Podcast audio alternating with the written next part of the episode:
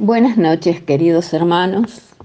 Bueno, aquí estamos nuevamente para hablar de lo que el Señor nos trae a través de las prédicas de los jueves. Eh, bueno, soy Luisa. ya algunos se reconocerán mi voz.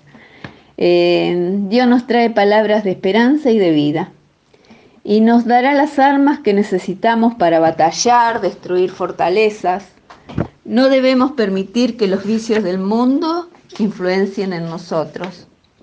El desánimo, el abatimiento, es como que se adueñaron de las personas, jóvenes y personas que han vivido grandes experiencias a lo largo de sus vidas de pronto se encuentran en una encrucijada que no saben, que no tienen manera de sortear una dificultad, porque se llenan de temor por las circunstancias que están viviendo y se sienten fracasadas. En Marcos 4, 19 leemos esta cita bíblica que dice, pero las preocupaciones del mundo, las seducciones de las riquezas y los demás deseos penetran en ellos y ahogan la palabra, y ésta resulta infructuosa. Infructuosa, que no da frutos, que no llega a ningún lugar, inútil, porque el enemigo quiere que miremos y nos enfrasquemos en lo negativo, en las mentiras, que él es muy astuto y nos enreda de tal manera que nos llena de incertidumbre y creemos que no podemos soltarnos de sus ataduras. Debemos ponernos firmes para no dejar escapar las riquezas que Dios tiene para cada uno de nosotros. Que confiemos en Él, porque nos levanta para que caminemos confiados. Espero que no estés pasando por algo así. El Señor te quiere ver levantado, siempre con ganas de que empieces algo nuevo que a veces alguna circunstancia nos quiera abatir, tratar de no permitir que nuestro ánimo se vea entristecido, sino que nos fortalezcamos y pedir al Espíritu Santo nos llene de fortalezas. Grandes y hermosas promesas tiene Dios para su pueblo en su palabra. Nos da confianza, la palabra nos trae vida, esperanza, en Hebreo 4.12 dice, la palabra es viva y eficaz como espada de doble filo. Eh, les cuento, les comento un poquito. Yo llegué al grupo hace 14 años con problemas en mi trabajo, con muy mala relación con una persona y con la enfermedad de uno de los niños. Ahí conocí que para tener una buena relación con los demás era yo quien tenía que cambiar, porque nosotros no podemos cambiar a los demás.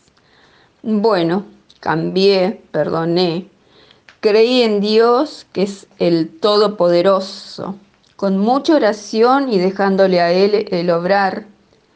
Sanidad dio a este nene eh, con un diagnóstico adverso. Hoy él tiene 19 años, una persona robusta, sana, llena de vida que le dio el Señor. Así que debemos dejarlo al Señor que obre en nuestra vida, porque solo Él puede lograr lo que nosotros no podemos. Bueno, también, como dice el Señor en Hebreos 12, 2, 3, Em, fijemos la mirada en el iniciador y consumador de nuestra fe, en Jesús, el cual en lugar del gozo que se le ofrecía, soportó la cruz sin tener en cuenta la infamia, y ahora está sentado a la derecha del trono de Dios. Piensen en aquel que sufrió semejante hostilidad por parte de los pecadores, y así no se dejarán abatir por el desaliento. Em, fijar la mirada en nuestro Dios. La mirada de Dios es una mirada gratuita de amor que cuando toca nuestro corazón nunca vuelve a ser el mismo. Es una mirada del amor incondicional de Dios eternamente. El Señor es el único que nos da la fuerza para que nuestra fe sea más fuerte. Él entregó su vida en la cruz por vos y por mí. Entreguémosle nuestro corazón porque Él nos dará nuevas fuerzas y levantemos la mirada hacia el Señor. Bueno, hermanos, em, vamos a dar gracias al Señor porque em, por todo lo que nos has dado, Señor, en este momento y en los momentos en los cuales llegamos a ti, porque permitiste una circunstancia en nuestras vidas para que necesitáramos de ti, Señor. Llegamos con el corazón muy dolido, pero al encontrar tus manos que suavizaron esos dolores, nos dimos cuenta que todo este tiempo que, no te conocíamos, nos perdimos momentos sublimes. Hoy, con tu gracia y misericordia, podemos llevar tu palabra a otros hermanos para que reciban lo mismo que nosotros.